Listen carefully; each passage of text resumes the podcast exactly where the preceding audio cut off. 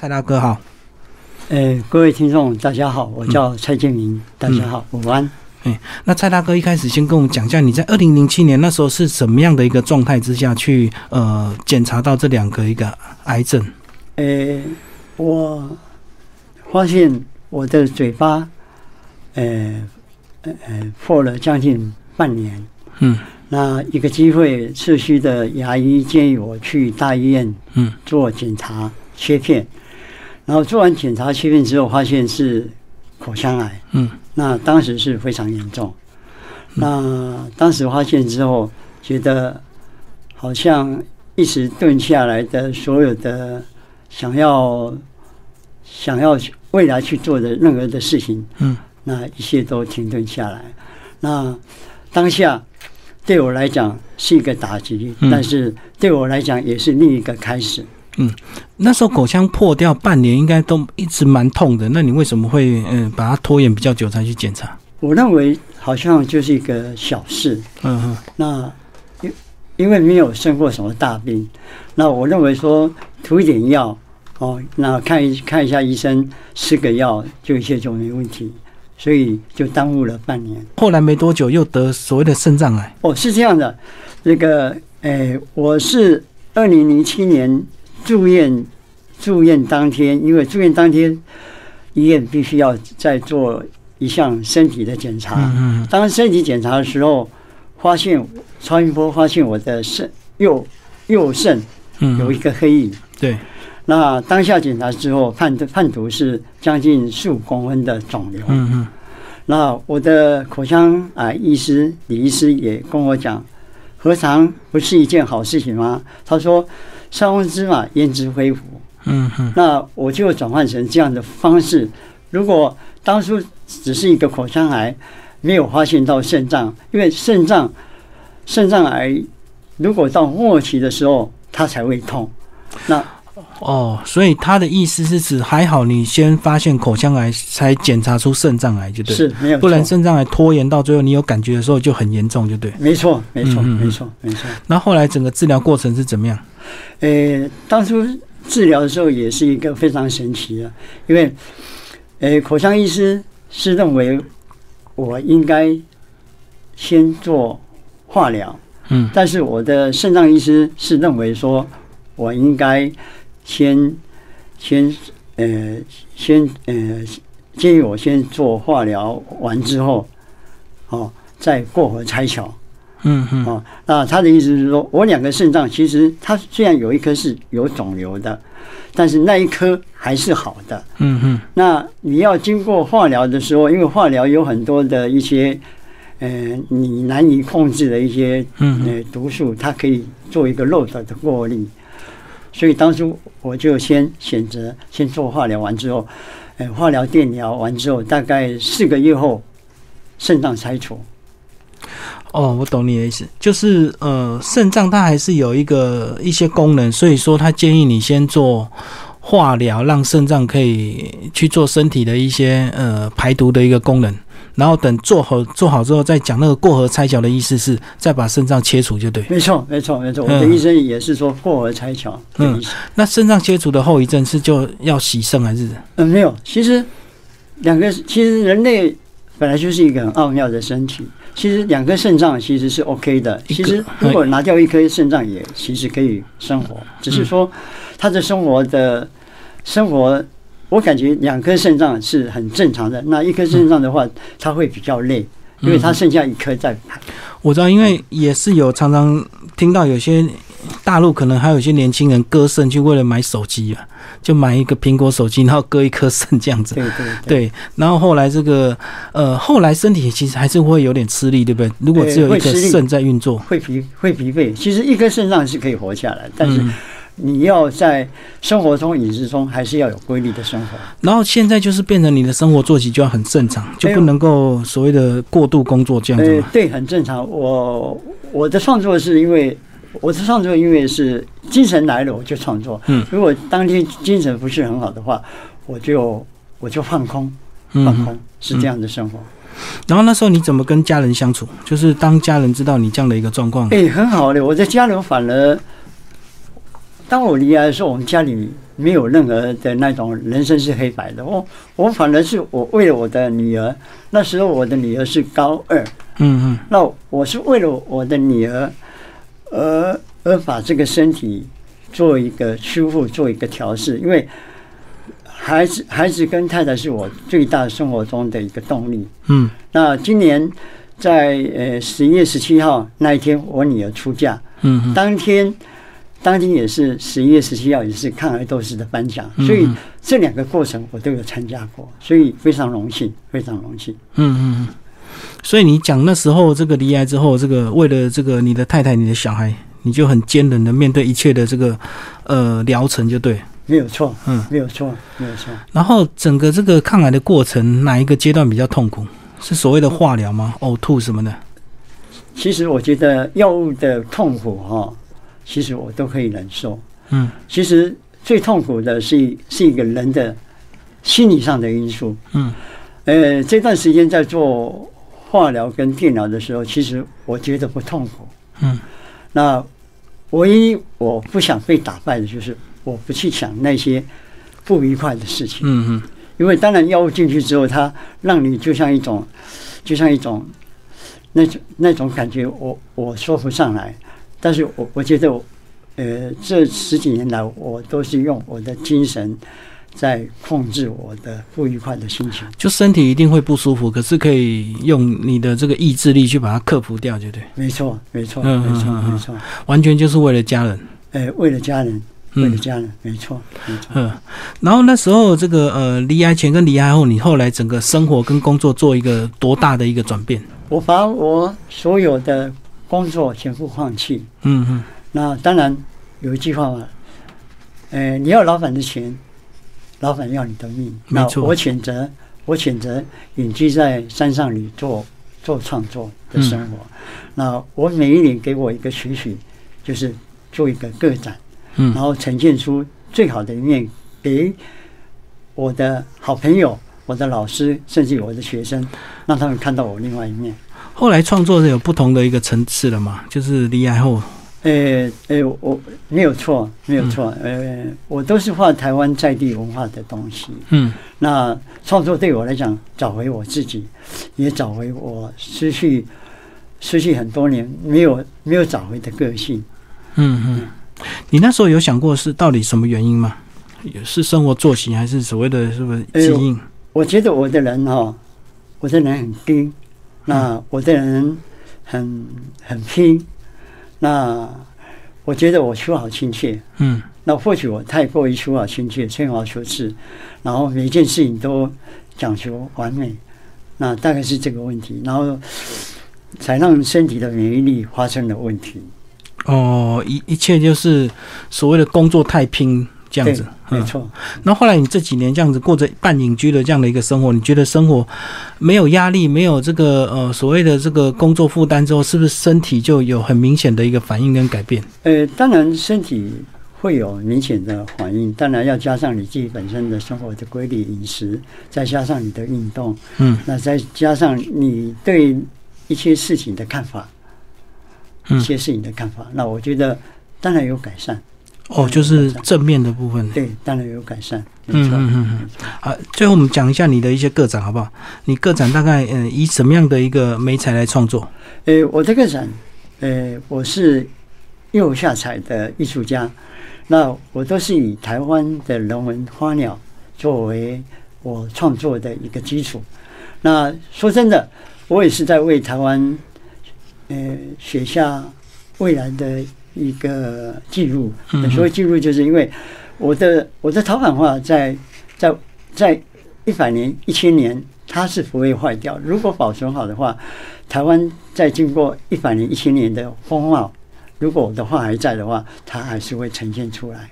哦，所以你是直接画在陶瓷上没错，哦，那还要去烧哎、对对，它经过一千多度的高温，嗯所以就像那个一千多年前长山彩一样啊，它出土之后，它出土之后，它还是那么的亮亮丽啊。只要保存好，它的历史的轨迹都还存在的。可这样子不会比较出众嘛？因为变成你还要搬土啊，还要塑陶嘛，塑完陶之后还要画，然后当然要烧了。，当然当然没有错，但是呃，有时候嗯，东西都是呃物以稀为贵嘛。那当然陶板画有它的难处，那有它的负担，但是陶板陶板画经过火的淬炼之后，它呈现出来的光泽跟宝石保存都可以长久。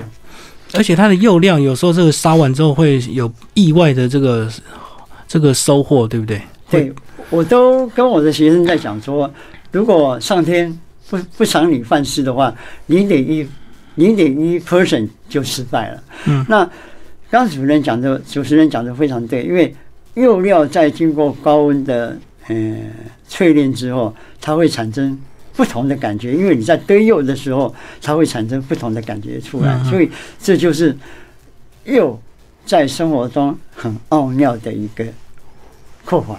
然后你在离癌的时候，那时候没有觉得这个时间不够吗？会更想要创作？你现在的一个心态是怎么样？是随遇而安，还是说呃更把握时间，我要做更多事？因为我知道每一个人都有不同的应变的一个方式嘛。其实工作的时候就是为了生活。对啊，那现在我创作是其实是为了为了如何让我自己的生命能够继续的展延下来。那其实，在离癌后，我觉得很好，让我看到很多，呃，看到很多，也放下很多的世俗的空。有看到一些人性的一些负面的地方吗？因为我知道有时候人离癌之后会亲戚朋友可能就有一些不一样的反应。诶，还好呢，我觉得我很幸运，我的亲戚朋友都对我很好。嗯那这当然，我也很争气，嗯因为我没有把我自己当成我自己是一个病人，我必须要让人家怜悯我、可怜我。嗯那我我把我自己处理得很好，所以我太太都不需要，嗯，帮我说处理我的餐餐，我都自己打理。那我觉得我的展现出来，让我的孩子、让我的太太，也让我的朋友，他们都觉得以我为荣，以我为荣。哦，所以你这样讲是也是给一些癌症病友的一些，算是给他们的一些意见的一个参考。因为有时候如果你越自怜自爱的话，可能家人或朋友有时候也会受不了，对不对？没或者是过度负面的话，变成呃，有有有有些人想要帮你，他可能也受不了，他可能就会远离。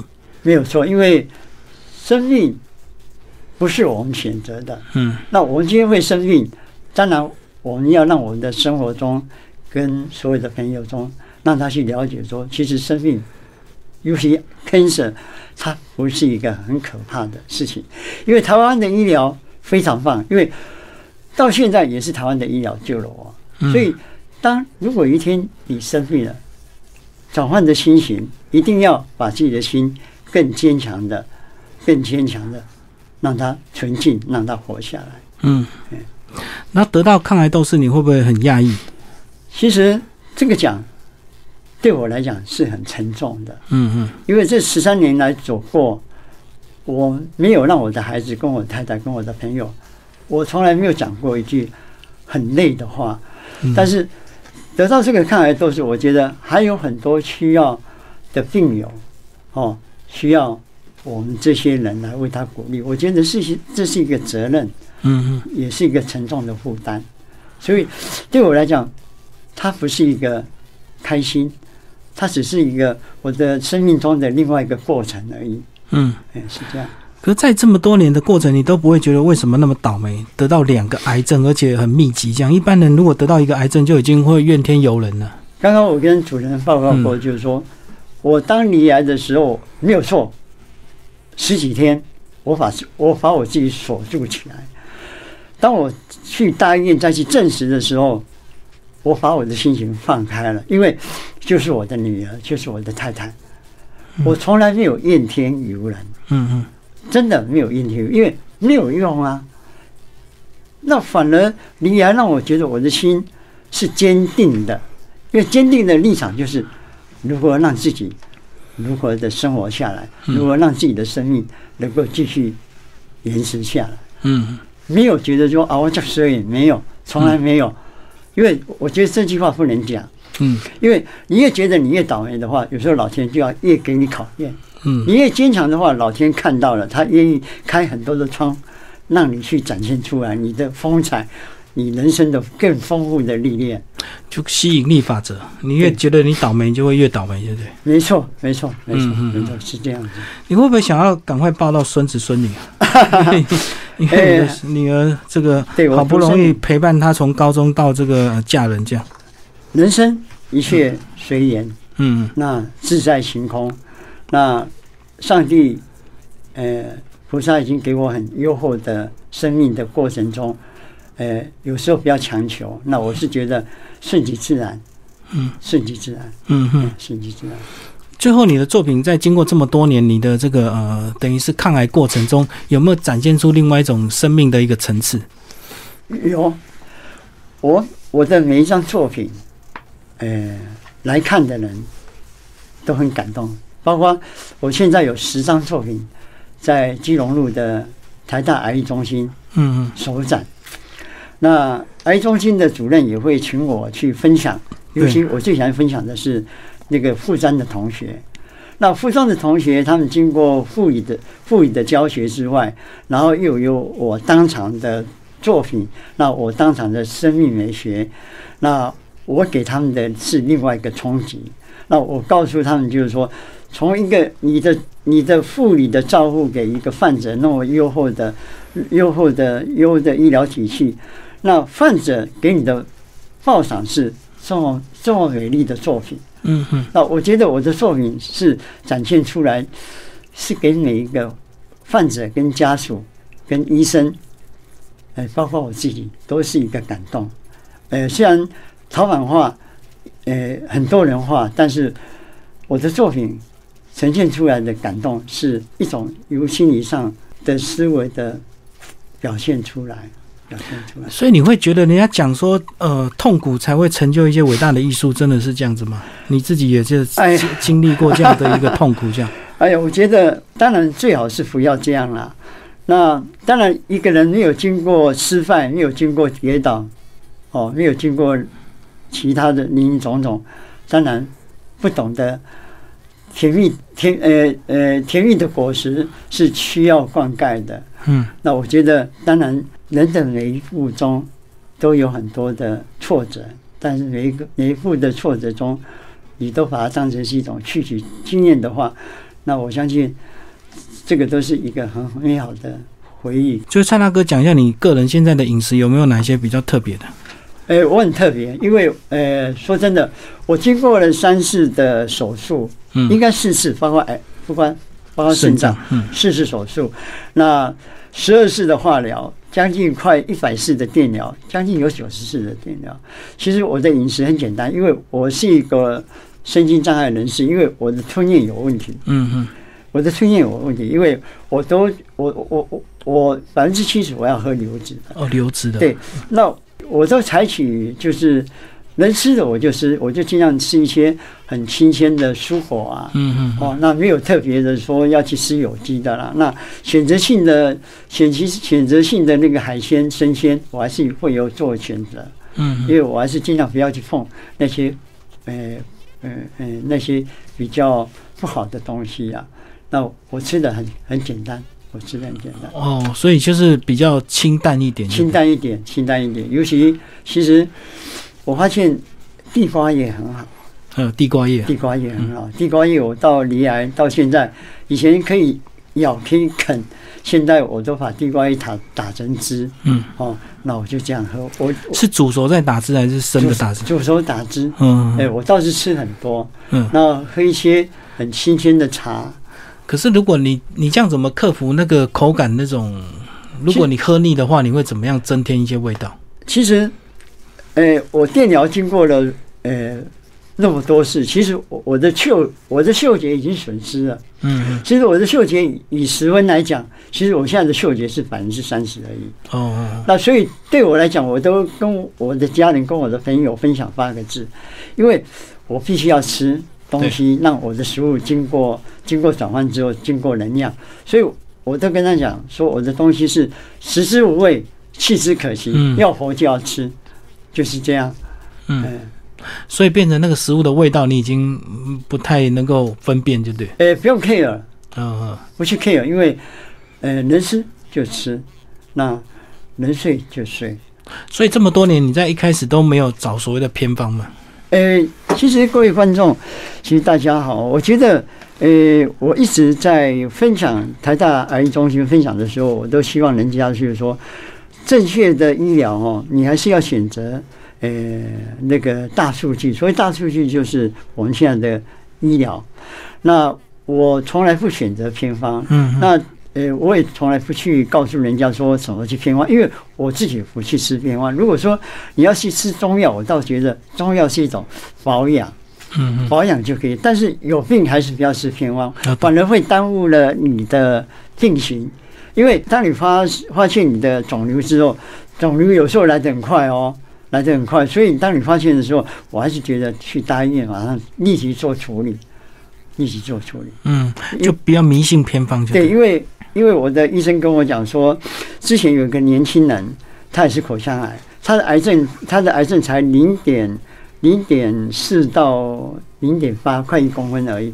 结果他回去考虑了一下，他说要吃一些那个生机饮食，结果他去，结果隔了一个月之后，他的肿瘤就将近快两公分到三公分到四公分了，是吃错东西，还是说他拖延？不是拖延。哦，所以，因为有时候这个东西呀、有时候很奇怪，其诶就像我现在，我都跟我的癌症讲，诶，跟他共存。我我跟我的癌症讲说，我吃什么你就吃什么，嗯，我酸什么你就酸什么。哦，那如果有一天我如果嗝屁的话，我烧掉你也烧掉啊。哦，你用意念跟他沟通。对对对，因为我当当我每次在跑步的时候，我我会跟他跟你共存。和平共存。对，但是有时候当你发生发现癌症癌症的时候，检查出来的时候，有时候它是让你想想象不出来的。你运气好的话，就可以经过很多的疗程哦。那你如果运气不好的话，它有时候来的就像就像就像洪洪流一样，来得很快哦，来得很快。嗯所以我觉得不要相信天花，真的有病真的要去大医院去就诊。就不能轻忽，就对，对，不要也不能，拖延。对，不要轻嗯，这是你这个这么多年的过来人的经验。没有错，没有错嗯，没有错。你这几年有回去做一些志工吗？还是去帮一些癌友做一些服务？呃，其实我呃都有，嗯呃，只要台大医院的癌中心啊，他有需要的，呃，志工方面，包括我在社会上我也帮一些比较弱势的人员，那我都会去做，包括我太太也是癌友啊，啊，是哦，对我太太六年前也是乳癌初期的，嗯那我也是带她，因为还好，我先我先得到 cancer，对，那我有六七年的经验，那我带她，所以她她到现在都不用去害怕。那她的反应也也一样跟你正面乐观吗？诶、当然她开始不能接受啊，哦，嗯，那我就用我的方式啊，啊，嗯那我就去寻找我的医生啊，哦帮我介绍介绍医生啊。所以因为我我带他，他他没有任何的害怕，包括我太太现在是跟跟着我，呃，跑一些义工的工作，包括如果有有朋友、亲戚朋友或朋友他的朋友离癌了，那不管多远，我跟我太太都会去过去跟他的亲戚朋友做一些开导。嗯嗯，开导做这样的工作。